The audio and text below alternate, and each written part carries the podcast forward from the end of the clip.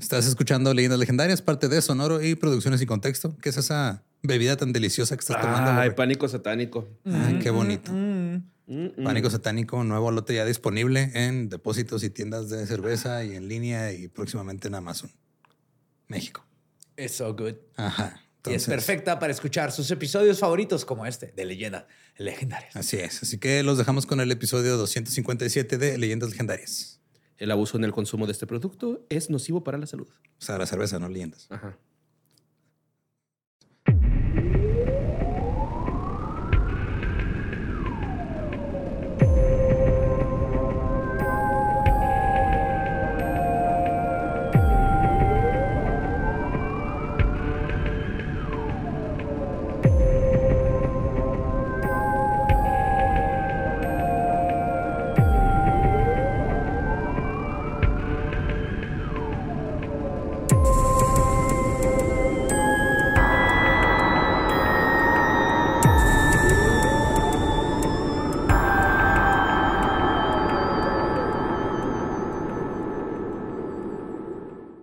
Bienvenidos a Leyendas Legendarias, el podcast en donde cada semana yo, José Antonio Badía, le contaré a Eduardo Espinosa y a Mario Capistrán casos de crimen real, fenómenos paranormales o eventos históricos tan peculiares, notorios y fantásticos que se ganaron el título de Leyendas Legendarias.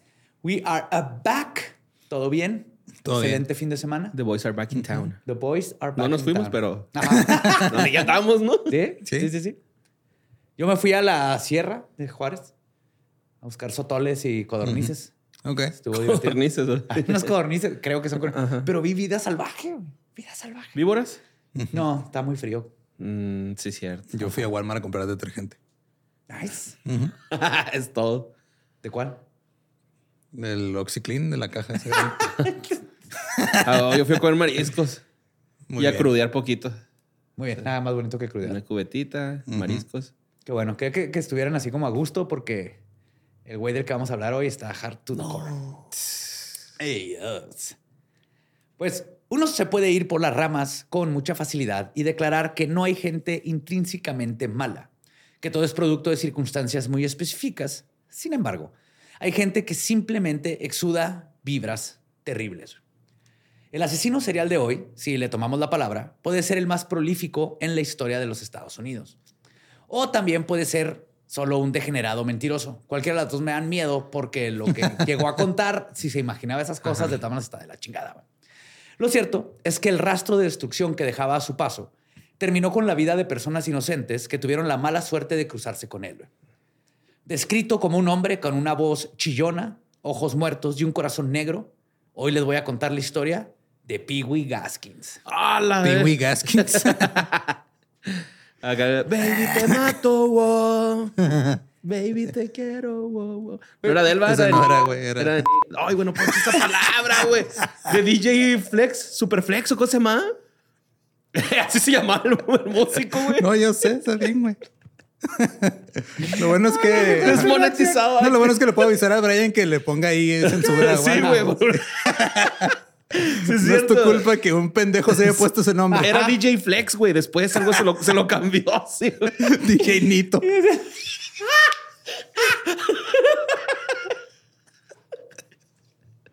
Qué chido. Todos estabas pensando en mi dulce niña, güey. Mi dulce niña. Na, na, na. Sí, güey, sí, sí. Ay, güey, es que era casi la misma pendeja. Es que Pee Wee sí era verga, Pee güey. Wee Gaskins. Bueno, La madre, güey. Empezando, güey. está bien. Todo, todo va a estar bien, por. Deja- déjame algo que todo el mundo se le olvide lo que dijiste con las cochinadas de este vato. Yo se los recuerdo más al rato. No. Gracias, Brian, por censurarme.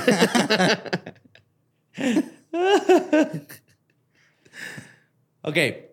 Donald Henry Gaskins, conocido por el sobrenombre Pee Wee, desde su juventud vivió una vida problemática y a menudo inquietante.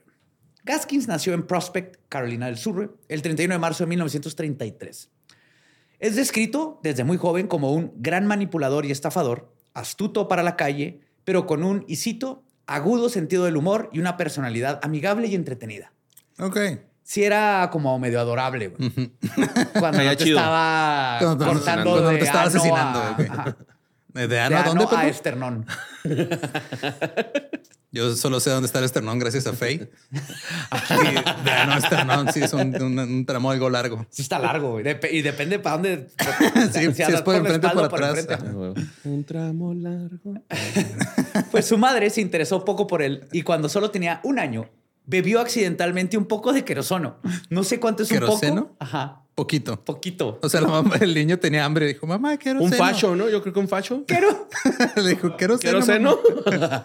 Tenga, mijo. Ahí te va doble. Ah. Unos 30 de seguro si era. Pues para no, venía, cólicos, o sea, el queroseno, yo creo en esa época era este, para quitarle la Las gripa manchas al niño. al zinc, ¿no? Algo así, güey. Y- la gripa. Para limpiar Sí. algo. Era Pero- queroseno, poquita de heroína y Coca-Cola. Pero pues un fachito, yo digo que, digo, un poquito es un facho, ¿no? Así un traguito, güey. Porque yo me acuerdo que de morro, güey, una vez eh, tomé ah, vodka, güey, pero tenía como seis años. Y sí me lo pasé porque pensé que era agua, güey. Le di un trago y... "Eh", y Pero era vodka, no era queroseno. Sí, no me, no me pegó ni nada. Y una vez me tomé, pero era, tenía, o sea, había un vasito adentro del refri y yo creí que era agua y era de la solución de los lentes de contacto de mi mamá. Oh. No sé por qué la ¿Y tenía ya, en un vaso ya- ahí adentro. ¿Ya lo había puesto sus lentes? No, no, Ah, estaba ahí aparte, pero no sé por qué estaba en un vaso. Por ahorrarte va el, el servirte, güey. Sí. Sí, a mí me pasó por eso, güey, porque dije, no, güey, pues si hay uno mi servido. me lo favorito chingo". es un audio que me salió de que una chava que le manda un audio a su mamá de Mamá, me tomé un vaso de cloro por error, creo que me voy a morir. ¿Quieres mamá, un elote? ¿Quieres un elote? Así el piwi iba. Mamá, me tomé un vasito de queroseno sin querer. ¿Quieres un elote? ¿A qué sabe? Sabe a chocolate.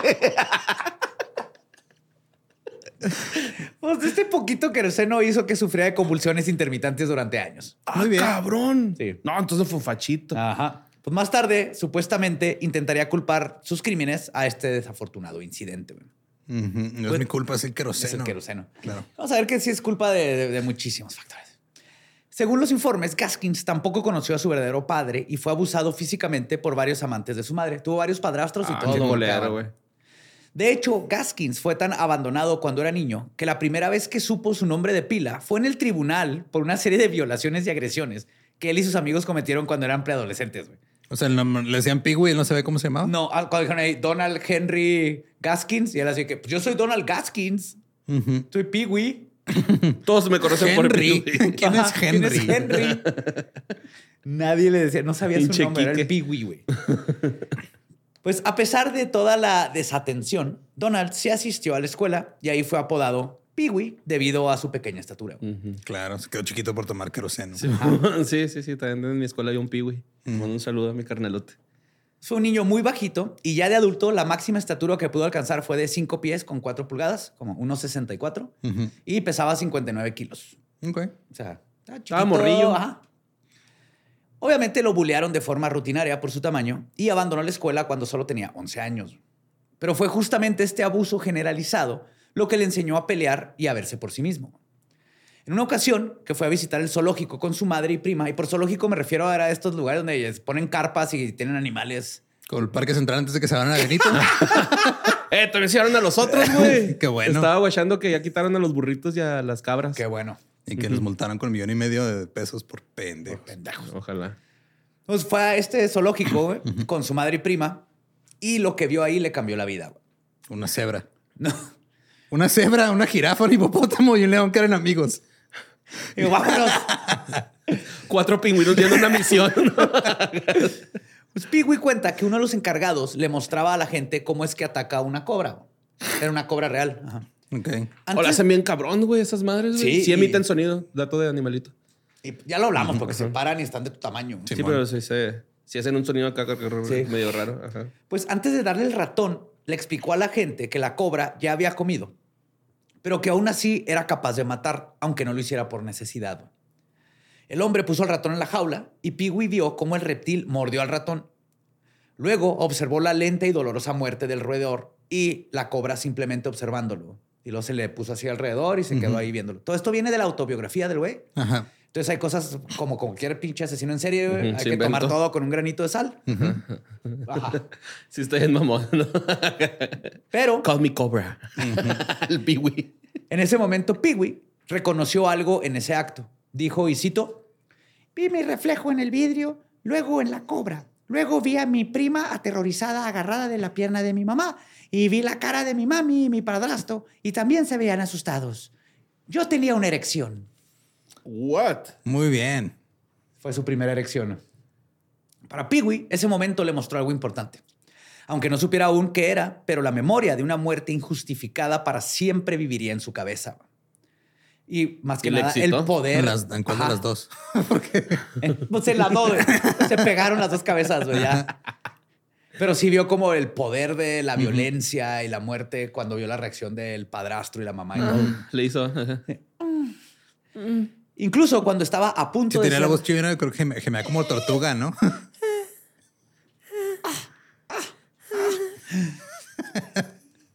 Cuando estaba a punto de ser ejecutado y lo entrevistaron para su libro, dijo que no importaba lo que le hicieran porque nadie podría quitarle esa memoria que apreciaba tanto.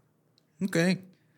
Ahora, Shirley, este, hija de, Ganskin- de Gaskins, dijo en su infancia, y cito, mi papá era un niño malo cuando era pequeño. Mi abuela decía que siempre estaba haciendo algo que se suponía que no debía hacer y todo el tiempo estaba recibiendo azotes. Ok. Ahora, un chico malo güey, difícilmente abarca lo problemático que en verdad era Gaskins. Piwi, deja de robarte uranio, maldita sea. Otra vez. ¡Deja de bebértelo! ¿Qué estás haciendo bombardeando casa, Piwi? no, Piwi, ese agujero no. Comenzó a trabajar a tiempo parcial en un garage local donde conoció a dos compañeros, Danny y Marsh, con quienes formó una pandilla llamada The Trouble Trio.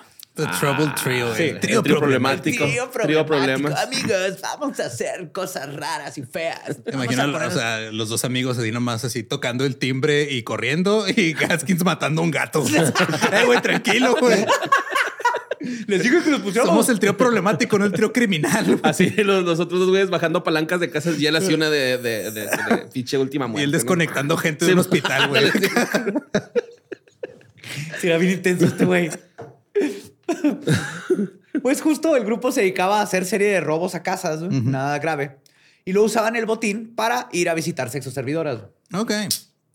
Eventualmente Peewee convenció a los otros dos de que no deberían de estar pagando por sexo, que eso no estaba bien. ¿A Piwi les dijo? Ajá. Espérate. En lugar de aprender a ligar, le robaron su trabajo a las trabajadoras sexuales. No. Este, si para algo Se bueno... empezaron a coger entre ellos. Para eso no se tiene que pagar. No, si para algo era bueno Donald, güey, aparte de para la violencia, era para convencer a la gente. Y en esta ocasión logró convencer a sus amigos de abusar de las hermanas de Marsh. Oh, la. Tenía dos hermanas adole- preadolescentes, güey, como 11 y 13 años. Cuando los padres de las niñas descubrieron lo que había sucedido, recogieron a Marsh y Donald y los llevaron a un cobertizo.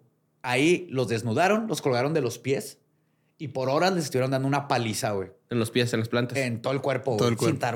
Tarunanazos, Cinturonazos. cinturonazos, palazos, putazos, todo. güey. Ajá. Tabla los las- mismos la- papás, Las plantas ajá. de los pies, Y güey. el Gaskins viene directo, güey. ¿no? Ay, güey, no mames, güey. En su autobiografía, Pee-wee dice, dice Oh, no seas que le dio una erección. Obviamente. What? Sí, güey. Ya.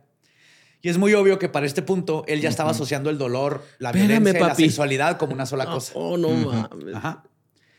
Paralelamente a su carrera delictiva, Peewee encontró empleo por primera vez en una granja de tabaco local, donde rápidamente desarrolló un plan que consistía en trabajar día y noche en la cosecha. Luego, cuando ya estaba todo terminado, regresaba en la noche para robársela y luego quemaba todo para no dejar evidencia. Excelente. Nomás para hacer la malilla, güey. Y para quedarse con chingo de lana. Porque le pagaban y luego aparte se cobraba lo que se robaba el tabaco. Y luego eventualmente comenzó a cobrar para quemar los graneros de otros a cambio de una tarifa para que esos granjeros cobraran el seguro. O sea, ¿en qué momento se volvió CEO de Monsanto, güey? Básicamente. No ¿Qué pedo? mamón, güey. Y ahí Ajá. está morrillo, güey. Sí, güey, pueda llegar a sus 13 Ah, años. Mentalidad criminal ya, güey. ¿no? Completamente. Ahora, a sus 13 años, Gaskin supuestamente pasó del abuso sexual al intento de asesinato. Un día, mientras robaba una casa, entró la, la hija de la dueña de la casa y lo sorprendió robando. Ujú. Gaskins la golpeó en la cabeza con un hacha y varias veces en el cuerpo y la dejó a morir. Pero milagrosamente, de hecho, ella lo persiguió con un hacha, ella le, él le quitó el hacha y le dio varios hachazos, pero no la mató, güey. Milagrosamente sobrevivió. Y como ella sabía perfectamente que era Haskins, este Gaskins, porque eran, vivían en la misma zona, lo identificó. Sí, mo. Y nomás le hizo brocheta, ¿no, güey? Pinche. Ay, no mames, pobrecita, güey. En la cabeza, güey, le dio uno y no, no. No, no le rompió el cráneo. Nomás muchas la- laceraciones. Ay, güey, pobrecita, güey. Sí, pero sobrevivió, güey. O sea Y que un cráneo se aguanta, güey, ¿no? es del- está súper fuerte el cráneo. le dio un hachazo piwi, güey. Por eso es redondo, güey. Es de las estructuras más, este, estructuralmente... ¿cómo se dice? Estructuradas. No, fuertes, soportadoras. Los domos son Son las estructuras estructuralmente más estructuradas, borre. como los huevos. No, una losa, va, una losa. Pero ¿por qué los huevos son tan frágiles? Depende cómo lo pongas. Ah, los de No,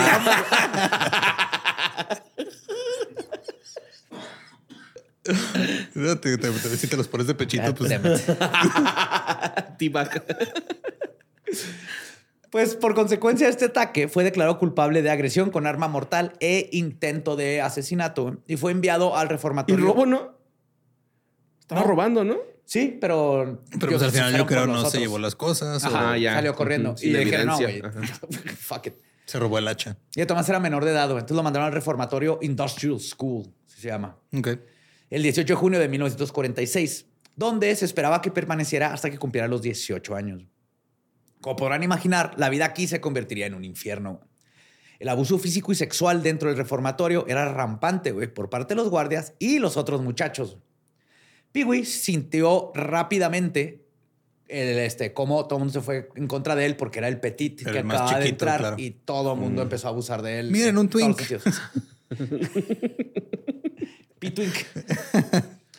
Poco tiempo después de ser encarcelado, fue abusado sexualmente por un grupo de 20 chicos después de intentar defenderse de uno de ellos. Lo metieron al baño. Ay, entre 20. Ya aprendió que no podría con todos. Para sobrevivir, aceptó servir sexualmente al boss boy, como le decían, o al, al chico jefe Ok. del dormitorio a cambio de protección. Tuve que hacer el bitch. Ajá. Sí, pues sí. Pues al mismo tiempo, Gaskins intentaba constantemente escapar del reformatorio, algo que se le quedaría como modus operandi de adulto. Yo, como estaba bien chiquito, era bien pelada que se les pelara. se, güey. se iba por los ductos. Sí, cabía por todos lados. Sí, sí, cabían sus bigotes. O sea, me dio unos 64, nosotros decimos, ah, está bien chiquito, y la gente del sur dice, no mames, eso está bien alto. Está, está normal, ¿no? está normal. Pues la estructura, eh, estatura promedio en México, ¿no? 1.64. No, ajá. Creo que sí. Pero en Estados Unidos sí Sí, era es- chiquitito. Pues sí. Ah, güey, pobrecillo vato, güey. 20, cabrón. 20 vergas recibió. es unos güey. 70 la promedio en México. Sí. Está. ajá. Ah, pues tosiendo todo, ¿no? Ahora, Sí, güey, pues ya, ya es que ¿qué puedes hacer, güey? Contra 20 cabrones con la verga afuera, güey. Y tú ahí, güey, empinadillo a la fuerza, güey. nada, Pues nada, co- cooperar, güey, ¿no? Apretar si otro Es lo que aprendió a hacer Peewee. Ya o sea, sabía cuándo pelear, cuándo no pelear. Pero esto obviamente no le ayudó a seguir haciéndose un hijo de la chingada. güey. No, pues no. De todos sus intentos de escaparse, solo tuvo éxito una vez, güey, cuando se aventó. Con eso tienes, ¿no? Sí. cuando se aventó en la ventana del- de un segundo piso. Ok. Y logró evadir a la policía adentrándose en los pantanos. La policía mandó sabuesos detrás de él, güey. Y cuentan que escucharon los ladridos, estaban en los reportes, y creían que lo habían atrapado, porque estaban en el... Ujú. No ladrido ladrido, sino el... Como- aquí está, Chaggy. Pero cuando llegaron a la zona se dieron cuenta que Peewee había logrado amarrar a los perros a un árbol. No mames. Muy- Bien, Piwi, bien. sí, güey. Salió mejor de lo que esperaba. Yo creí Sí. que los había matado. No. Sé cosas de este cabrón que es de cómo chingón hacía, güey. No mames, güey. ¿Qué pedo con este cabrón? Me está de miedo. Ahora, Peewee encontró trabajo en un carnaval donde se casó con una muchacha de 13 años. Estaban de la misma edad. Ujú. Pero el matrimonio no ha de haber sido muy bueno porque regresó y se entregó a las autoridades para cumplir su condena. Ok. Ah, no seas mamón, güey. Prefirió la cárcel que su matrimonio, güey. No sé por qué. Me dijo, no fuck this. Ajá, y se regresó al reformatorio, todavía no era cárcel. Sí, pues todavía era menor de edad. Ajá. Y fue liberado cuando... Prefirió 18. regresar a donde lo violaron 20 güeyes que quedarse con sus Se me hace que se dio cuenta que es lo que le gusta. Ok. ¿Sabes qué? Mm, voy por verga. Sí. Por 20 vergas. ¿Sabes qué, mi amor? I'm a rocket man. A rocket man. Ahora, Ay, güey, a lo largo de su vida se casó seis veces, tuvo dos hijos y trabajó en trabajos ocasionales, a menudo en carnavales o como este techador, mientras arreglaba y modificaba autos y luego revendía. Ya y- no se los echaban, ya te echaba ahí. Sí, Te sí. echaba ahí. techaba. Aunque muchos detalles de su primera infancia son discutibles, lo que está confirmado es que Gaskins pasó tiempo entrando y saliendo de prisión la mayor parte de su vida, comenzando con la sentencia de cinco años en el reformatorio. Luego Gaskins estaba en la puerta giratoria del sistema penitenciario, donde entraba y salía por periodos cortos, por periodos largos, por cosas violentas o no tan violentas, pero siempre salía. Güey. Y que nos vamos a dar cuenta que este es uno de los grandes problemas en este caso, como lo hemos visto en muchos casos. A huevo, qué chingón va, güey. O sea, que iba y regresaba y todos los de adentro. Ah, ya llegó mi chiquito. Sí, güey. Eso lo iba a cambiar eventualmente, güey. Pues antes de ser arrestado definitivamente por asesinato en 1975, Gaskins había acumulado un largo historial criminal que incluía asalto y agresión, cómplice de asesinato, transporte interestatal de un vehículo de motor, conocimiento carnal de un niño y varios intentos exitosos de fuga. Conocimiento Conocimiento. carnal de un niño. Ok, Abusar sexualmente de un niño. El, mar- el Marcial Maciel le dicen en México. Don't forget it. Never No se, forget. no se les olvide, no se les olvide. Pues además de todas estas habilidades que acabo de mencionar, también tenía una gran habilidad para la prosa. Era un, un Pablo Neruda, güey, completamente este vato. Ahí les van frases que venían en su biografía, güey. ok. Cuando le preguntaron sobre su segunda esposa, dijo, cada vez que estaba cerca de esa chica, mis pelotas y mi pito se sentían como si un nido lleno de avispones zumbaran, me picaran y trataran de salir disparado. Esa madre es clamidia, ¿no? También este, sobre tener sexo con una contorsionista. Ah, es que en un tiempo andu- wow, pues es que trabajar en un carnaval, güey. Sí. ajá. Sí. No, Obviamente, si vas a trabajar en un carnaval, lo primero que vas a querer hacer Contorsionista. es ir a con- conocer carnalmente a los contorsionistas, la Sí, neta, sí, güey. la neta sí. De hecho, anduvo con ella, pero ella se lo hizo, güey, lo usó para sacar, que le ayudara a sacar de la cárcel a su novio, porque ella también la está buscando la policía junto con el novio. Era como un mini Bonnie Clyde. Ok. En cuanto salió el novio, le hablaron a la policía Y que este güey estaba en el motor y entregaron a Gaskins y fue otra las veces que terminó en la cárcel. No mames. Pero sobre ajá, él, ¿eh? Qué plan tan contorsionado, Sobre ella, tan dijo, torcido. le encantaba follar mientras estaba retorcida en todo tipo de formas de pretzel. Es un poeta, Pigui, güey. Sí, Ese, totalmente. Y, finalmente, no era el 69 ahí, era como un 75, güey. punto tres. Sí, el problema fue haberlo dejado salirse de Cumbia Kings, güey. O Sí, sea, güey, estaría sí, bien verga todo, güey. Y sobre su primer escape exitoso, dijo, sabía que mis posibilidades de escapar eran escasas, como del tamaño de un pito de palillo de mapache. ¿What? Ok. No sé cómo sabe el ¿De qué tamaño de un pito de Ay, mapache. pues ¿dónde va pinche cochando animales y niños y todo? Animales no, Animales no. que sepamos, que sepamos. Nada más los amarraba al árbol, no sabemos qué les hacía. Ajá, no hizo nada. Pero, a pesar de ser una verdadera escoria de persona, siempre salía libre de alguna u otra forma. El autor Mark R. Jones, quien incluyó a Gaskins en su compendio de asesinos y violadores de Carolina del Sur, titulado Palmetto Predators, Monsters Among Us, comentó que, y cito, la cantidad de veces que Gaskins escapó de las autoridades sería gracioso si no fuera por las horribles consecuencias de su libertad. güey. Eso sí. Ajá. Porque sí, güey, se les pelaba de una forma, dices, como eso de los perros. Entonces, si no hubieran las consecuencias. Pues durante años, Gaskins reflexionó sobre lo que llamó, y cito, esos sentimientos agravados y molestos, para los cuales encontró salidas espantosas. En su libro menciona que sus ansias por matar, matar llegaban, y cito, como le llegan los periodos a las mujeres. Cada mes. Y Sí. con mucha sangre. No, literal lo está comp- comparando a eso. Por eso. Sí, agregó que Si después traigo de- cólicos, tengo que matar a alguien. Sí se sienten así, la de la neta, a veces. El güey sir- sirviéndose cho- eh, nieve de chocomenta, güey, así en un cráneo. ¿no?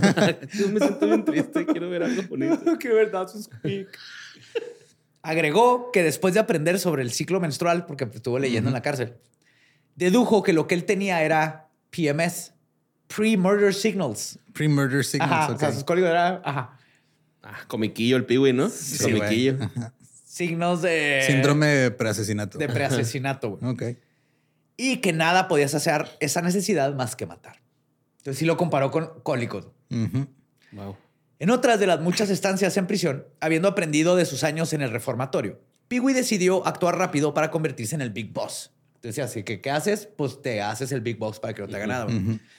Mientras aguantaba los abusos por parte de los prisioneros, poco a poco se fue ganando la confianza del jefe, el intocable, güey, Hazel Brassel. güey. Esto lo hizo, güey, robándose insumos de la cafetería para hacer sándwiches que le llevaba a su celda, diciendo que eran parte de otro prisionero. Ese es mi Hazel, ahí le mandan un sándwich. Tome, ahí se lo doy. Poco a poco, güey, con el tiempo, los guardias personales de Hazel fueron dándole más confianza al Pigui, güey. Porque se veía todo chaparrito y era el güey que le llevaba la sándwichitos. El duende del sándwich. El duende del sándwich. Sí. Hasta que en una ocasión lo dejaron entrar solo, güey, con su Mm, sándwich. ok. Hazel estaba desnudo, cagando, y fue ahí donde Gaskins le dio su sándwich y luego lo apuñaló brutalmente veintitantas Sí. veces. Sándwich de jamón con filero. No mames, güey. Pinche Piwi está loco la verga, güey. Cabrón. Desde, Espérate, güey. Lo mató cagando, güey. Ya no hay respeto. No, sí, sí, güey. Ya Es donde estás más vulnerable en ¿Sabes, tu vida. ¿Sabes que eres el jefe de la prisión cuando cagas encuerado? Obviamente. Y recibes a alguien por, con tu sándwich, güey. Room service, traigo tu sándwich. Pásale, compa. Estoy cagando, acá estoy. Ah, te desnudas cuando cagas. Mira, claro. este, De hecho, estoy haciendo espacio, pásale. seas mamón, güey. Pinche batillo. Pues desde ese día su reputación cambiaría dentro y fuera de la cárcel. En septiembre de 1969, después de cumplir seis años de prisión por estupro, una de sus sentencias más largas, ¿no? es lo irónico, Gaskins se embarcó en su peor ola de asesinatos hasta el momento. Gaskins diría que las víctimas eran auto, este, autoestopistas, güey. Gente que Sí, pide que ride, pide ride en la- raideros, no sé cómo. Tanto- Mochileros. Mochileros. ajá. ¿no? Viajeros de mochila. Viajeros de mochila, supongo. Sí, Ajá. gente que pide ride. Sí, mo. Tanto hombres como mujeres. aunque- Aventonistas. Aventonistas, ajá. Pulgariños. Pulgare- pulgarenses. Haiquiños. Hikens. Haikens. Aunque lo de los hombres fue. empezó una vez sin querer porque creyó que eran mujeres, pero eran dos vatos con el pelo largo. Mató a dos metaleros sin querer. Sí. Ya cuando vio que eran hombres, dijo, pues ya ni modo. Y luego ya dijo, ah, ya no tengo que escoger. Cuando fuimos a Teotihuacán, que el promotor que trae el cabello largo y todo, que le dice, ah, sí, este, quiero un agua, mija. no, gracias. ¿Te pasa seguido? Sí, güey, todo el tiempo. Todo el tiempo. Pues él afirmó que trataba de mantener con vida a estas víctimas el mayor tiempo posible para infligir una tortura enorme, lo más que pudiera, güey. Utilizar múltiples, múltiples, múltiples métodos para asesinar a la víctima era lo que más le gustaba una vez que ya se aburría de ellos. Es que era un artista, güey. También tienes que entenderlo tú como artista. Güey, está... Sí, está bien hard. No voy a dar todos los datos de estas cosas. Si quieren leer el libro, es bueno. Les digo, hay que siempre tomarlo con un- una pizca de sal. Pero si quieren detalles súper ultra gore que si te quitan el sueño, lean el libro. Yo lo encontré en Amazon. ¿Cómo se llama? Pee Wee Gaskins. Book. No, My Life. Pee Wee Gaskin Book. My- Final Truth. Final Truth. The Autobiography of Pee Wee Gaskins de Wilton Early. Wilton Early fue el que lo entrevistó para... Para hacer el libro. Ajá. Wow, wow, Bueno. wow. Wilton. Pinche güey, güey. Eh, ah, sí.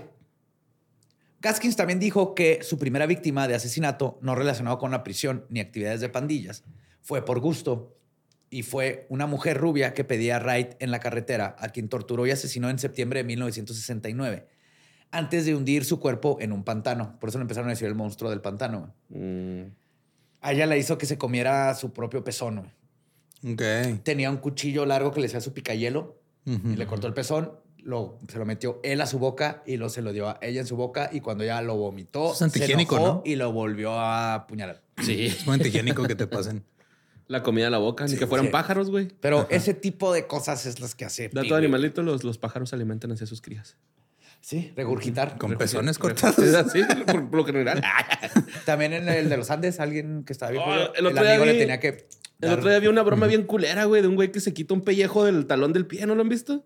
No. Y luego lo fríe, güey, en un sartén y lo mete en una un pinche plato con chicharrones y se lo da un compa suyo, güey. Está bien culero, güey. Pues lo mismo. Así Así es está bueno, como el pezón, güey. No, pero ese chicharrón así es. De humano, güey, es un cuero. Ah, no mames. Puerco largo, güey. Güey, se ve culerote ese video, güey. Un callo, güey, así frito, güey. Qué asco. Ah, sí, güey.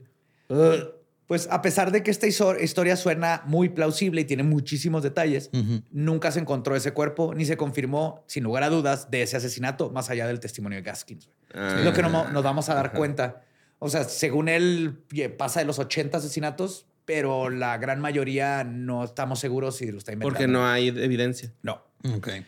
En sus memorias dijo, y cito, lo único, Lo único en lo que podía pensar es en el cómo podría hacerle lo que quisiera. Soy Peewee. Oye, está en cura que Peewee habla como el moped de Joe, ¿no? Está raro, sí, güey. de Badía. Pues dice que tenían voz pitera, güey. Ajá, ese "Eh, chilloncilla. Peewee". Ajá. De Peewee. Pues esa mujer que pedía raid iba a ser la primera de muchas y muchos que, según dijo, recogió y mató mientras conducía por las carreteras costeras del suramericano. Ahora, Gaskins clasificó a estas víctimas como sus asesinatos costeros, así les decía.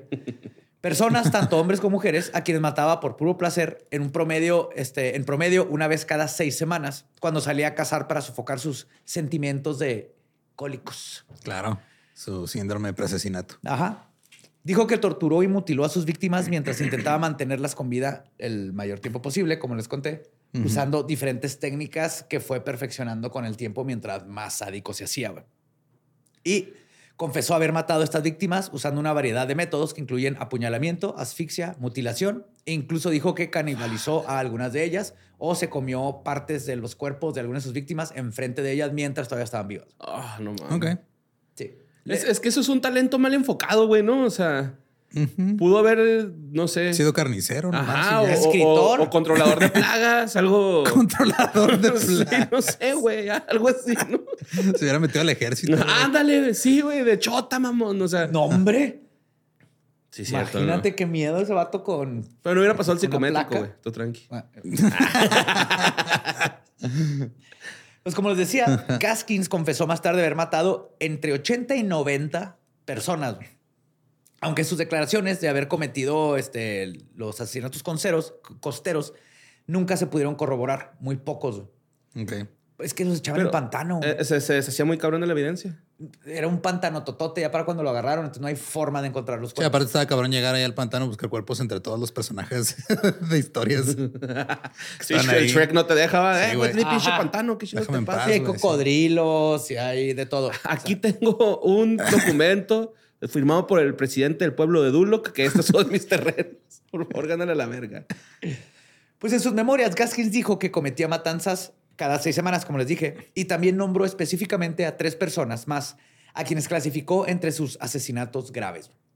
Una pareja afroamericana a la que nombró Eddie y Bertie Brown, de 24 y 20 años respectivamente, que asesinó en 1972 y enterró, y cito, detrás de la casa del inquilino. Un lugar que Gaskins nunca logró identificar con precisión en su autobiografía, más allá de afirmar que era un atajo para recorrer Colombia. Porque también fue esos que lo sacaron de la cárcel, lo llevaron a apuntar a lugares Ajá. y rara vez dio con un cadáver. Ok. Entonces tenemos a Henry Lee Lucas, que no he hecho el episodio de él, pero es otro de estos que no sabemos. Henry Lucas sí es segurísimo que lo usaron como chivo expiatorio para cualquier asesinato que pasara en el condado. Se lo echaban a Henry Lucas para la policía verse Mm. bien. Henry, más bien, que Gaskins, creo que más bien era... Quería verse bien chingón, güey. Estando en la cárcel, siempre te quedó con la mentalidad de... Ah, tenía un complejo de inferioridad. Mira, qué raro. Traía trocón. Sí. Y también habló de un hombre llamado Horace Jones, de 40 años, quien, según dijo, fue asesinado en 1974. Oye, pero esos asesinatos graves, dice él que son graves porque hasta él fue así como que, ay, güey, me pasé verga o... o- Ese día sí me mamé.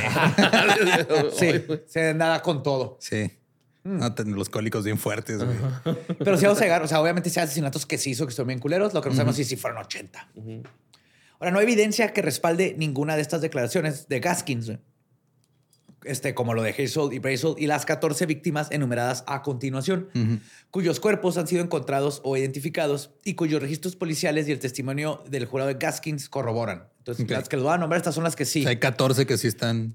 Todos son un chingo, güey. No, no, no, sí. Y no creo que varios, o sea, no sé si 80, pero varios de cómo lo describe, lo, lo- lo exacto de cómo habla de lo que hizo, creo que sí hizo más de lo que le imputaron. Imputaron. Pues lo hicieron emputar más, ¿no? Sí. Ahora, en noviembre de 1970, Gaskins cometió el primero de una serie de asesinatos confirmados, principalmente de personas a quien conocía y mató por motivos personales. Sus primeras víctimas confirmados fueron su propia sobrina, Janice Kirby, y su amiga Patricia Ann Alsbrook, de 15 y 17 años, respectivamente. Él ya era mayor en este entonces. Sí, sí, aquí era un señor. A quien mató a golpes. Dijo que estaba furioso por su abuso de drogas, mientras que otros dicen que estaba intentando agredirla sexualmente y todos sabemos que la pues era, de intentar abusar sexualmente. güey. Gaskins afirma haber envenenado también a Martha Ann Dix Jr., conocida también como Clyde, de 20 años, en marzo del 71 o 72. Ya sea por un rumor de que Peewee era el padre de su hijo no nacido. Generalmente salía con mujeres, pero era conocido por involucrarse con hombres de vez en cuando. O sea, era bisexual. O, era, o hizo esto por vergüenza, porque era una presunta traficante de drogas que abastecía a Kirby y Ellsbrook. Y todo esto fue algo que lo sacó a la luz y como que estaba en contra de las drogas y siempre manejó que no le gustaban las drogas. Y él, ya ves cómo los asesinos en serie tienen esta parte donde... Moralistas una- de algo bien extraño. Ajá, güey. Pero, ah, yo me vale verga la vida. Yo no mames, yo nunca en mi vida he tomado refresco. Qué asco, güey. Como No mames, güey, la coca mata tu cuerpo. cuerpo, güey. Ahora, en 1973, casado de nuevo, y mientras cometía estos brutales Eso es crímenes... lo más cabrón. O sea, el güey se casó seis veces, Ajá. güey. Sí. Convenció a seis personas de que se casaran con él. Yep. Pues que ve cómo hablaba, era bien bonito. Mi amor. ¿Quieres sentir cómo los es avispones que era eh, chico malo, güey. eh, sa- salen de mi culo? No, era chico malo. Ajá. Yo creo que las seis lo querían arreglar, ¿no? O sea, yo lo voy a cambiar. Yo lo voy a cambiar, sí, Sí. voy a hacer que deje de ser así. Pues en 1973 Yo creo que la primera sí lo iba a lograr, güey, por eso se regresó, güey. a la cárcel. Bueno, el reformatorio, ¿no? Ah, reformatorio, sí. Pues mientras cometía también estos brutales crímenes, Pee-wee se compró una carroza funeraria. usa- ¿Está bien? A? Pues, huevo, sí, pues ya. Eso está vergas. ¿Sí? Ajá. Que usaba para ¿Qué trae? ¿Un cuerpo? Ah, ah, ya te quitas a la policía encima, güey. Sí. ¿Sí pasó eso? Cuando sus amigos le preguntaban por qué trae ese auto, Pee-wee les decía, y cito, mato a tantas personas que la necesito para mover todos los cadáveres a mi cementerio privado. A huevo. Sí, a huevo, Sí. güey. ¿Qué tra- pues son unos muertos, güey. Voy para la funeraria. Y los amigos era de que, ah, sí, pinche Ah, Pee-wee". soy... Pero sí es como decir, era de que... ¿Estás pues, mamando, güey? ¿Estás mamando? ¿Estás hablando en Pero así de quitarle la pena, güey. Es más, traigo Ay, ahorita ahí tres muchachas. Eh, Carly, Mari y ah, ahí, las- ahí están. ¿Quieres ir a Era verlas? funerario freelance, güey. No mames. Güey, en la defensa trasera trae una calcamonía. Güey, pero sí había prestaciones. No, no de ley, pero sí de cuerpo. Vaya que había prestaciones. Que sea la, La defensa en la trae una calcamonía que se cito, transportamos lo que sea, vivo o muerto. Muy bien. Ok. We hold anything, li- alive or dead. Fue en esta carroza en donde abusó sexualmente y luego ahogó a Doreen Hope Dempsey de 22 años y a su hija de 2 años. Ahora, Robin Mitchell Dempsey, perdona la hija. Esto pasó en junio de 1973. Gaskin se había hecho amigo de Doreen Dempsey varios años antes y se enojó al enterarse que había quedado embarazada una segunda vez con un hombre afroamericano. Para sorpresa de nadie, Gas- Gaskin será ¿Cómo se decía afroamericano? Un. Güey, eso estaba pensando. Se enamoró de DJ Flex, ¿no? Se enamoró de DJ. Matt DJ Flex. Eh, I can say because I am Mexican. Pues Gaskins era abiertamente racista, obviamente. Doreen había estado viviendo con el amigo de Gaskins, Johnny Sellers, y su hermano Carl Sellers en North Charleston, ahí en Carolina del Sur. La llevaron a casa de Gaskins en Prospect y hablaron con él y le dijeron que si se podía quedar ahí un rato en lo que estaba embarazada. Y Gaskins accedió y les dijo que se podía quedar en una casa camper que tenía desocupada. Ok. Pero tiempo después, y molesto porque Doreen iba a tener un segundo hijo birracial y una combinación de todas las chingadas que hace Gaskins. güey. Gaskins le dijo que le iba a llevar a un lugar. Le dijo, súbete a la carroza. Y cuando estaba ahí, la forzó, no se sabe, con algún tipo de arma, a irse a la parte de atrás de la carroza, donde abusó sexualmente de ella, luego de su hija de dos años. Y finalmente ahogó a ambas en un pantano y desapareció sus cuerpos. Ok. Sí. Y en el libro viene exactamente qué hizo ahí atrás de esa carroza. Por eso les digo que si lo van a leer, estén prevenidos que está hardcore. En junio de O sea, 1900... leer como la biografía de este güey es como leer American Psycho, güey. Sí. O sea, así de gráfico Sí, está. sí, de- no nomás A de gráfico, pero de cómo se, cómo se ve a él mismo, güey, como el Bateman, güey, que se cree bien cool. Ajá. Ajá. Y ejercicio y carita, acá, ¿no? El mejor conocedor de música. Sí, sí, sí. En junio de 1974, Gaskins le disparó a su amigo y socio este, criminal Johnny Sellers, de 36 años, en la nuca y apuñaló hasta matar a la exnovia de Johnny, Jessie Ruth Judy, de 22 años, después de que Sellers le pidiera el dinero que le debía por la venta de lo que habían robado y estaban entregando. Ah, claro. Yep. Gaskins temía que Sellers revelara su participación en el robo y la venta de un barco que es parte de lo que se robaron, era un barquito. También estuvo involucrado en una red de robo de automóviles y Jesse y Judy fueron asesinados al mismo tiempo porque podrían haberle contado a la policía todas las actividades criminales de Gaskins, incluyendo el asesinato de su novio Johnny Sellers. Entonces, muchos de los asesinatos que hizo Gaskins Fue para protegerse. fue para la protegerse de la autoridad, exactamente. Ahora, Silas Barnwell Yates, de 45 años, fue asesinado en febrero del 75. Lo degolló en un plan de asesinato a sueldo, güey. Ya empezó a cobrar. Claro. A sicariar. Sí. Esto está bien, vergas. güey. Los forenses demostraron Es que que... el Joker lo dijo, ¿no, güey? Si eres bueno en algo, no lo hagas de No lo hagas gratis, justo. Pero los forenses demostraron que fue con un cuchillo, con lo que mataron y degollaron a este hombre. Pero Gaskins lo cuestionó y dijo, no, lo degollé, y cito, No, con un golpe de karate. Con un golpe de karate. Sí, lo mató con Un golpe de caratazo. Ajá. O sea, sí traía ¡Hasha! un cuchillo ahí abajo, pero fue un caratazo. Es que Yep. fue un golpe de aguja escarlata. ¿Te acuerdas de eso? Damn, güey. Pues todo esto sucedió porque Yates estaba en una disputa con su exnovia, Susan Keeper Owens, y ella y su nuevo marido, John Owens, pagaron a Gaskin 1.500 dólares para deshacerse de Yates. Ok. Después de esto, eh, Diane Bellamy Neely, de 25 años, fue separada de su esposo Walter Neely, quien era uno de los amigos más cercanos de Gaskins. Y de hecho era su con- co-conspirador criminal. El 10 de abril de 1975, Gaskins mató a puñaladas a Diane Bellamy y mató a tiros a su novio Avery Leroy Howard, de 34 años. Entre otras razones, Gaskins asesinó a Diane Bellamy porque había amenazado con denunciar a la policía que Gaskins permitía que adolescentes menores de edad tuvieran relaciones sexuales en su casa.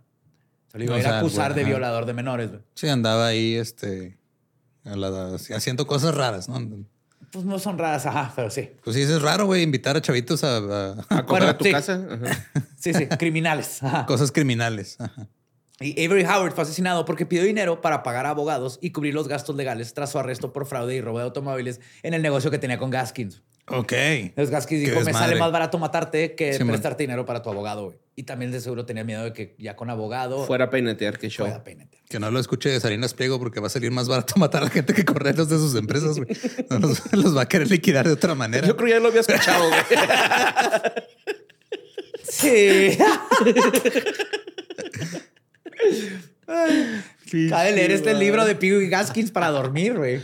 Güey, pinche Joe Pesci, en vez de andar grabando Home Alone, hubiera hecho una película de esto, güey. ¿Verdad? Yo me lo estoy imaginando todo el tiempo como Hijo, Joe güey, Pesci, Como güey. Joe Pesci. Es como Joe Pesci, pero flaquito, güey. Pero sí, haz de cuenta, güey, pero muy, muy delgado, güey.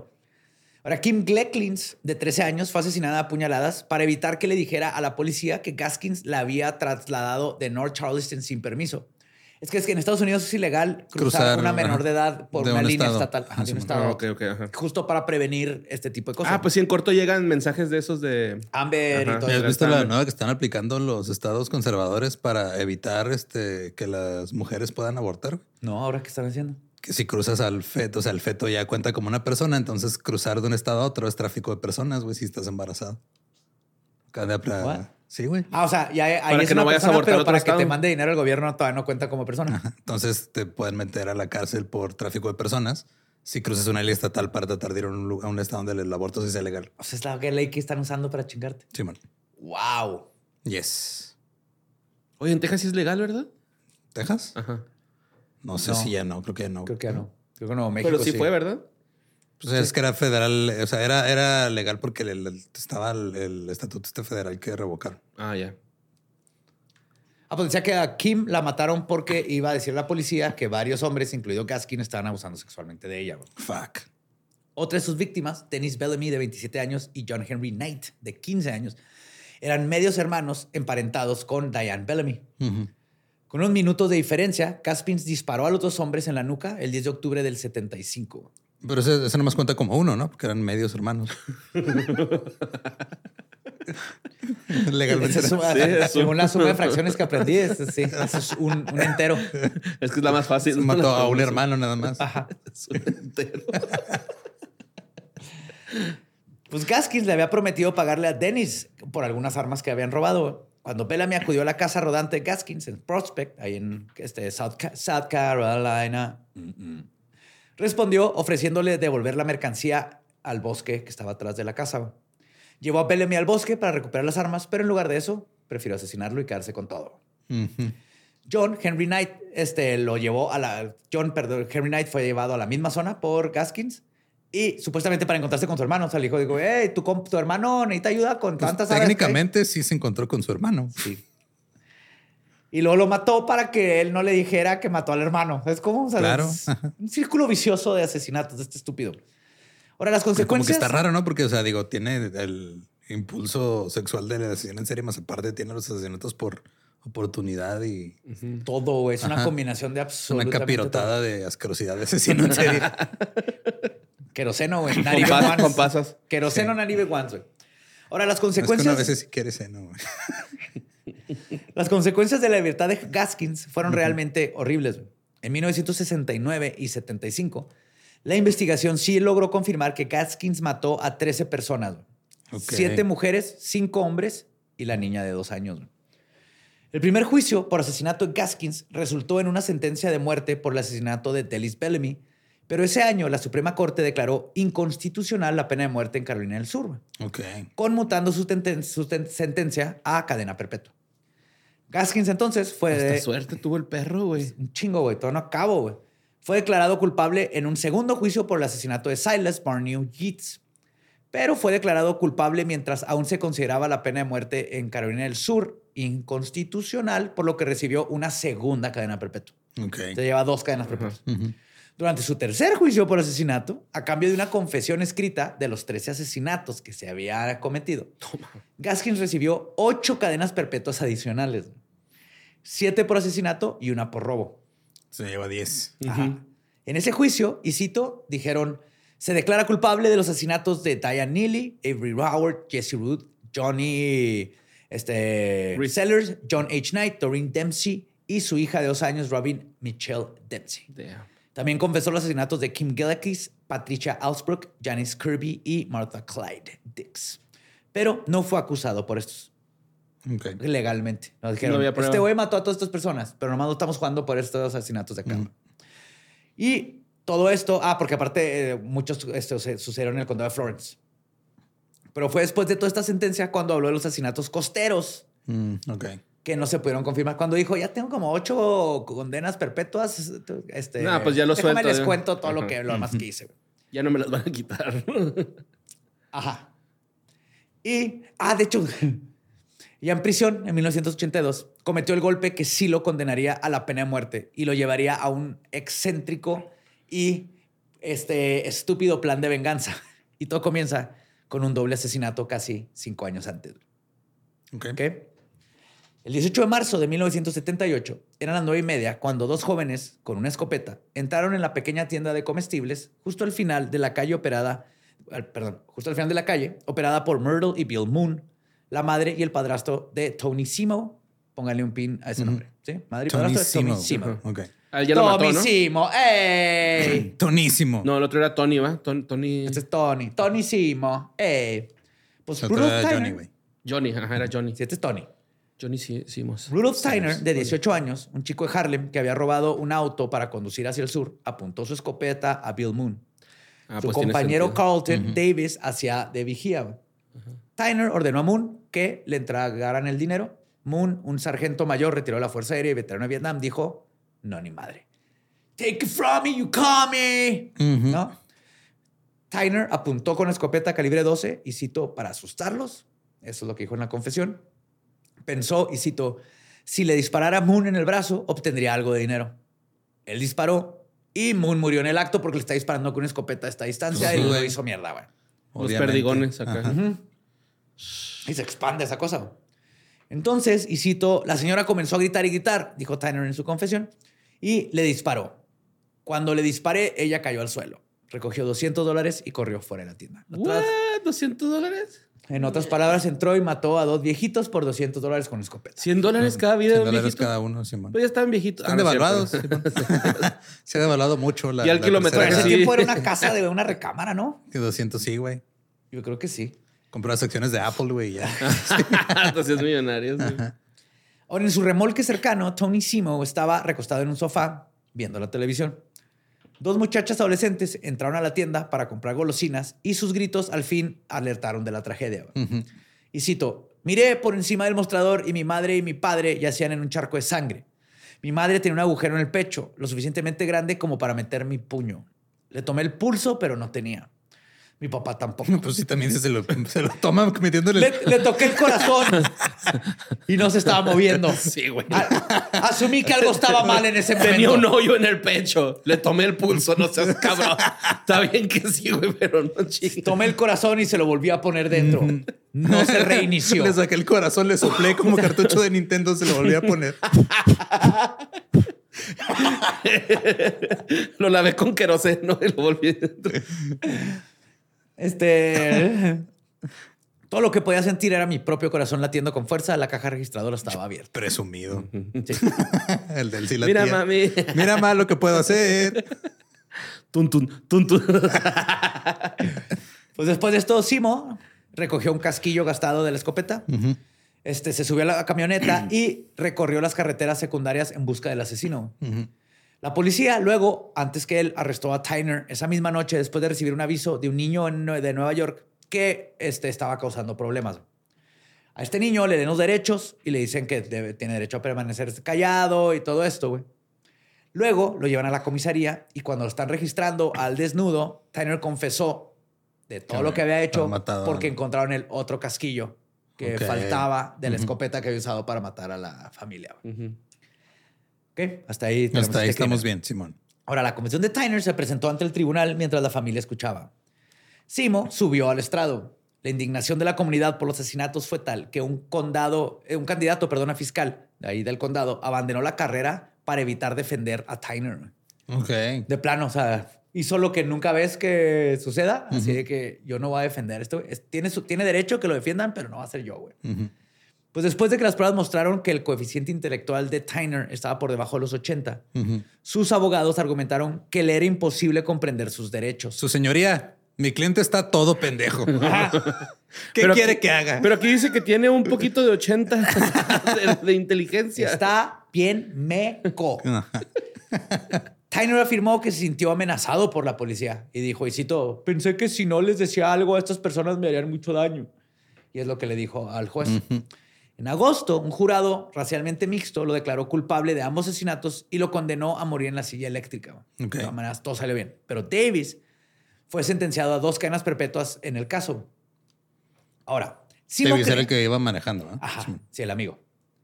Simo creía que se había hecho justicia, volvió a trabajar colocando ladrillos y regresó a su, a su vida. Pero un año después, la Suprema Corte de Justicia de Carolina del Sur ordenó un nuevo juicio, alegando que los fiscales habían sesgado a los jurados al decirles que cualquier sentencia a muerte sería revisada automáticamente y tal vez se podría cambiar. Ok. Ajá. Sí, de que es un tecnicismo que le dijeron. No, Es que mira, siempre si, que Si lo te- declaras a mu- si lo este, sentenciamos a muerte, lo van a tener que revisar y a lo mejor no se muere. Es para quitarle el peso este, a la gente de querer mandar a matar a alguien. Exacto. Y es que siempre, automáticamente, si te dan pena de muerte, se va a ir a revisión. Si se va a apelación. Apelación a huevo, es automático.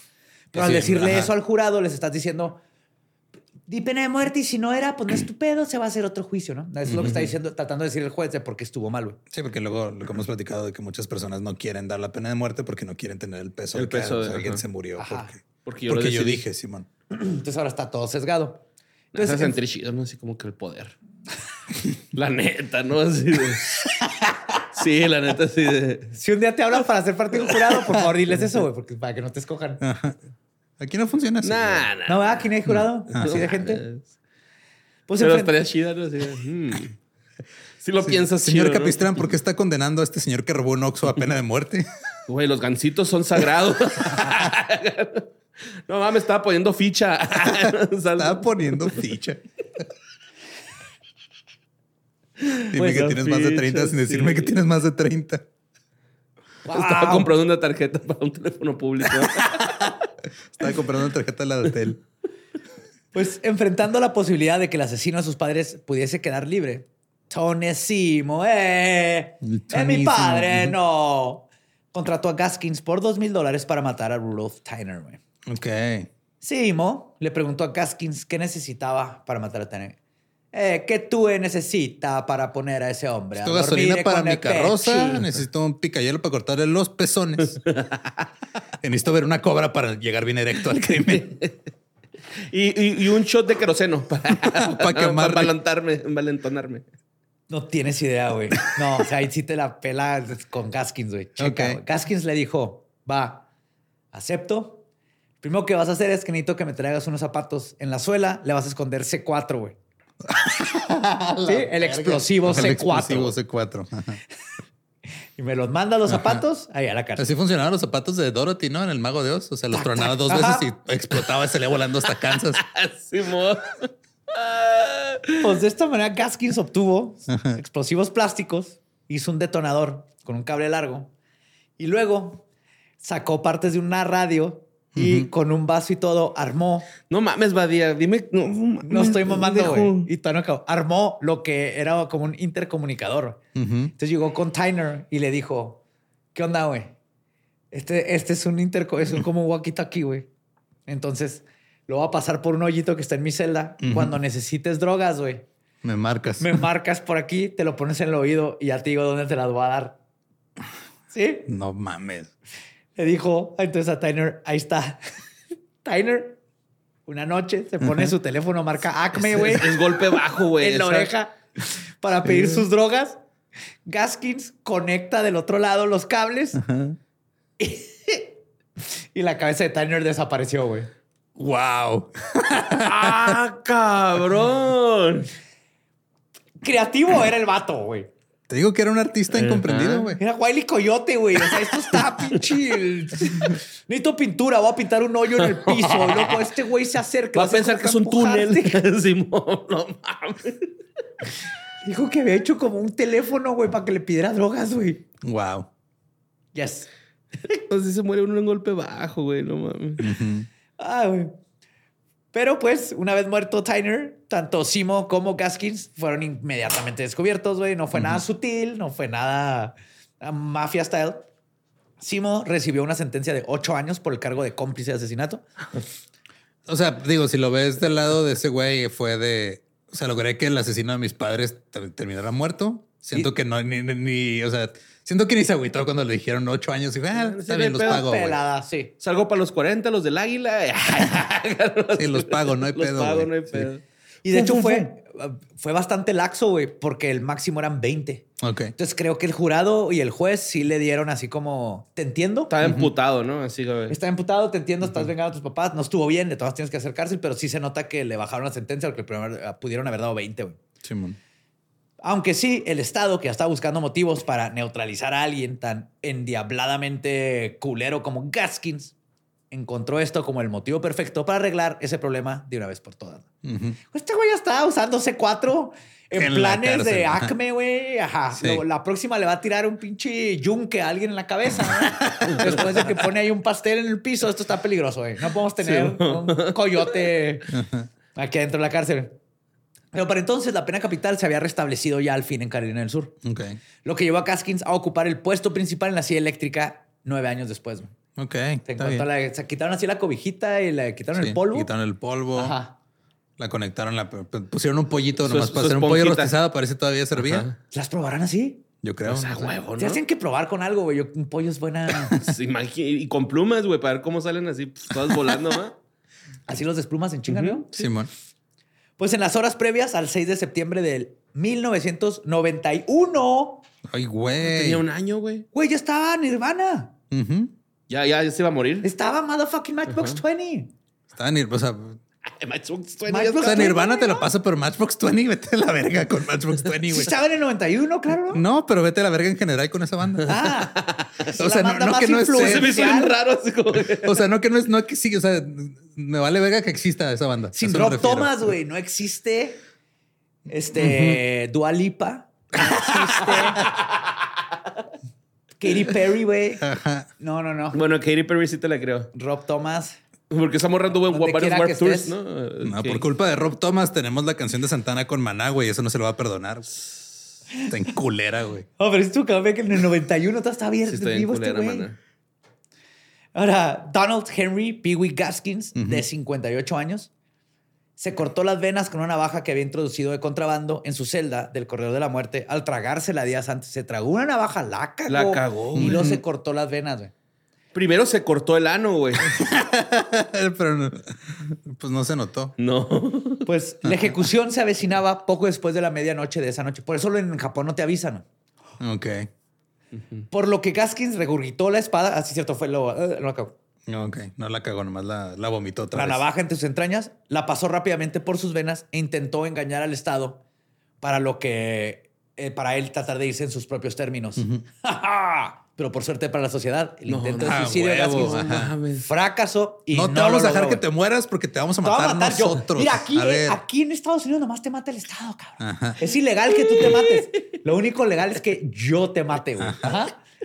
Esa es la ley. A huevo, dándole Sí. ma- masita cruda, va así con un palillo de dientes antes de llevárselo a la pena de Es más, muerte. cabrón, nomás por ese pedo, mil voltios más culero. Órale. Súbale a 11 a la silla. Súbanle a 11. Te vas a electrocutar, a electrocutar en 11. Chale, güey. A la una de la madrugada, los guardias ataron al asesino, violador y caníbal Chaparro a la silla eléctrica en la institución correccional de Broad River. El condenado se despidió con una simple declaración. Y cito, dejaré que mis abogados hablen por mí. Estoy listo para irme. Así de huevos. Así, güey. ¡Vámonos! Llegó, le pusieron un, un, este directo, un directorio, güey, en la, en la silla eléctrica para que alcanzara. Se sentó, ya le pusieron su casquito. De esos que te ponían en el peluquero, güey. Dándole el banquito para que alcanzaran a. Oye, tiene un libro, un mantelito para colorear. A que se entretenga tantito en lo que le lo choqueamos al güey. Ah. Wow. Unos nuggets. Su esponjita o esponja, va. Así bonito. Sí, porque a ser silla eléctrica, va. Sí, güey. Sí, sí, sí. Pues dijo sus palabras, estoy listo para ir a irme. El switch fue bajado y 2000 volts pasaron por el cuerpo del monstruo del pantano. La corriente se cortó. Los doctores esperaron a que el cuerpo se enfriara y luego revisaron el pulso y declararon que Donald Gaskins había muerto. güey. Y así fue como uno de los más terribles Puedo asesinos. aguantar 20 vergas, pero 2000 voltios no te los aguanta. Es que también las vergas fueron de una por una, güey. No fueron todos de chingazo. Ajá, si, si hubiera sido de un volt en un volt hasta llegar a 2000, es diferente.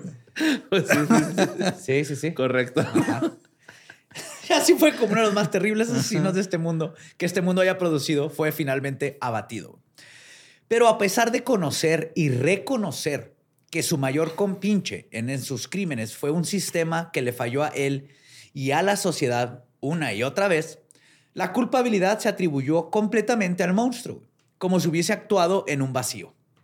El chivo expiatorio había sido abatido, el sistema redimido y la birria. sociedad apaciguada. Me güey. hicieron birre. sí. Y nunca jamás volvimos a ver este tipo de asesinatos, nunca más. Y todos vivieron felizmente por siglos de los siglos. Amén. Porque nuestro sistema es... Qué bonito, Bonito. que se arregló todo. Yes. Pero de nuevo, ¿no? Llegamos a lo mismo de cómo los sistemas no atacan los síntomas, es- que ah, perdón, atacan los síntomas, no el problema en sí. Ujú. Y Pee Wee Haskins estuvo ahí en mil cosas, lo sacaban, lo sacaban. Desde niño tenía problemas, nunca lo atendieron psicológicamente, nunca recibió lo que... Igual que a Manson, güey, ¿no? O sea, Manson también desde morrillo andaba acá en, en pues en la, en la cárcel, güey. Desde bien morrillos, güey. Acá. Pinche carrera delictiva bien prolífica, ¿no? Es que Acá. meterte a la cárcel no ayuda absolutamente nada si no hay programas detrás y luego que cuando salgas puedas tener un trabajo y que en los trabajos te acepten y sepan, ah, pues es que estuvo en un sistema, está rehabilitado.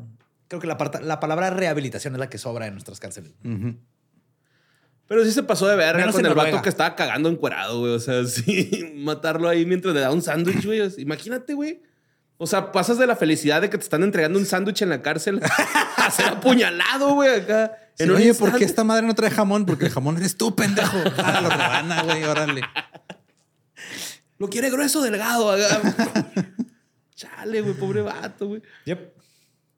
Pero Por ¿cuál eso por nunca la encuerados. Qué vergüenza, güey. Nunca, ca- porque está bien padre cagar sin playera, güey. No, no mames. yo no, yo no sabía hasta que escuché a Sanasi hablar de eso, güey. y fue de, oye, si es cierto, está chido. Tú una vez cagaste aquí sin playera, no te hagas. Pero Ajá. porque sudamos un chingo en el baño, güey. No. Sí. Porque pone en hardcore En tiempo de verano se pone bien hardcore ese baño, güey. Sí. Sudas y Sí, no quería traer manchas abajo de las chichis. de Por eso el baño se llama el Gaskins, güey. Llega el verano y las manos en el ano. Ay, rolototota, güey. Llega el verano, todas manos en el ano. Que hijo de su piwi madre este güey. Sí, güey, pinche pie, güey. Sí, entonces Pero, les voy a contar poquitos más detalles en, el- lo que ¿En no quedó. extra? Ok. Pero si verdaderamente tienen el estómago, les súper ultra recomiendo el libro. Ujú. Nomás para meterte en la mente de este, de este cabrón. Ok. Sí lo voy a leer. Yo no. A mí me lo platicas. Simón. Yo ya leí American Psycho, güey. bueno, yo no lo termino. Ya casi lo termino. Sí, sobra mucho. Sí, O sea, la- ajá, so- sobra demasiada las, o sea, lo- las, Las descripciones súper la, la de- calmada. Sí, güey. Sí. La neta, sí, comparada con el libro, sí, de holy fuck. Pero pues, este, síganos en todos lados como arroba leyendas podcast. A mí me encuentran como ningún Eduardo. A mí me encuentran como Cobra 29. Ah, cierto, como Manuel López Capi. Pero estaría chida que fuera Cobra. mira. Ahí me encuentran como El Va Diablo. Nuestro podcast ha terminado. Podemos irnos a pistear. Esto fue palabra de Belzebub.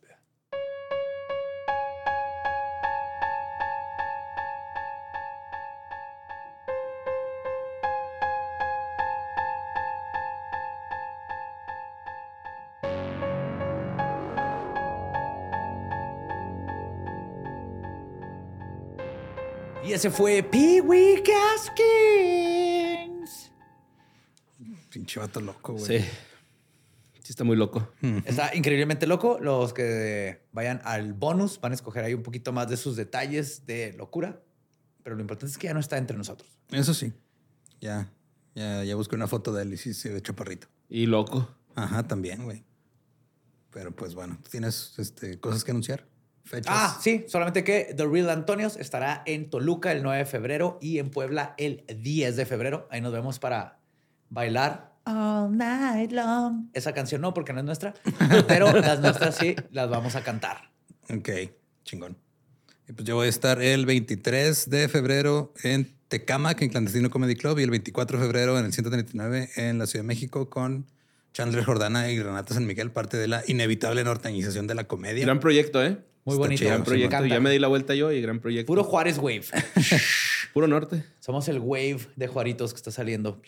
Y de otras partes, pero Juárez también. Y luego el 2 de marzo voy a estar en Guadalajara, en la Vaca de Troya, haciendo mi show de Cruel. Y luego en Ensenada, Mexicali y Tijuana en abril 25, 26 y 27. Y luego en Costa Rica el 11 de mayo en el Festival de Costa Rica Comedy Fest. Todo está en ninguneduardo.com por si quieren ir a buscar boletos y cosas. Y en therealantonios.com encuentran nuestras fechas. Y Borre todavía no. Yo los veo en el juego Los Bravos contra Necaxa. Ahí nos vemos. Eh, pero neta, güey. ¡Go vas- Ravens! Sí, sí, güey. ¿Vas a ir en, en qué, en qué zona vas a estar? Mm, no sé, es que me lo compró un amigo con Bravocard. Ok. Entonces no, no, no sé así dónde va a estar, pero va a estar solillo y ahí. Diles que te plática. inviten a aventar este, el primer strike. un penal, va, un shootout. un penal, estaría chido. ajá. Como en la MLS, Gol gana. Cuando lleguen a gol gana, que te metan a ti. Sí. Y sin altura del Ajá. portero, ¿no? Entonces, Sí. Y se valen cañonazos. sí, man. Pero ahí está. Gracias por escuchar. Este, y pues nos escuchamos la próxima semana. ¿Estás listo para convertir tus mejores ideas en un negocio en línea exitoso? Te presentamos Shopify. Tal vez no lo sabías, pero nuestro podcast More Than Mamis es un negocio y lo empezamos por supuesto para desahogarnos y hablar sobre la maternidad, no para convertirnos en expertas de ventas y del e-commerce. Así que sí, necesitábamos ayuda para vender nuestro merch y poner en marcha nuestra tienda. ¿Y cómo suena con Shopify? Llegó otra venta. Shopify es la plataforma de comercio que está revolucionando millones de negocios en todo el mundo. Ya seas un emprendedor desde tu casa o desde donde sea, Shopify es la única herramienta que necesitas para iniciar, administrar y hacer crecer tu negocio sin dificultades. Con Shopify puedo gestionar pedidos, envíos y pagos desde cualquier lugar, brindándote toda la información y estadísticas de tus ventas al detalle. Regístrate para un periodo de prueba con tan solo un dólar al mes en shopify.com barra sonoro, todo en minúsculas. Ve a shopify.com barra sonoro para llevar tu negocio al siguiente nivel. Shopify.com barra sonoro. ¿Estás listo para convertir tus mejores ideas en un negocio en línea exitoso? Te presentamos Shopify. Tal vez no lo sabías, pero nuestro podcast More Than Mamis es un negocio y lo empezamos por supuesto para desahogarnos y hablar sobre la maternidad, no para convertirnos en expertas de ventas y del e-commerce. Así que sí, necesitábamos ayuda para vender nuestro merch y poner en marcha nuestra tienda. ¿Y cómo suena con Shopify? Llegó otra venta. Shopify es la plataforma de comercio que está revolucionando millones de negocios en todo el mundo. Ya seas un emprendedor desde tu casa o desde donde sea, Shopify es la única herramienta que necesitas para iniciar, administrar y hacer crecer tu negocio sin dificultades. Con Shopify puedo gestionar pedidos, envíos y pagos desde cualquier lugar, brindándote toda la información y estadísticas de tus ventas al detalle. Regístrate para un periodo de prueba con tan solo un dólar al mes en shopify.com barra sonoro, todo en Ve a shopify.com barra sonoro para llevar tu negocio al siguiente nivel. Shopify.com barra sonoro.